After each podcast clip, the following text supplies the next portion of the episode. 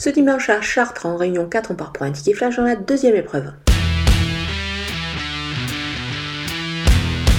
Dans cette course, je vais tenter un trio et je vais prendre le numéro 6, Joey Le Vénard, euh, qui a démontré qu'il avait euh, pas mal de moyens quand il reste au trot. Moi, je pense que cette fois, il va rester sage. On peut compter sur la main experte du sulkidor, Eric Raffin, pour pouvoir le maintenir dans la bonne cadence.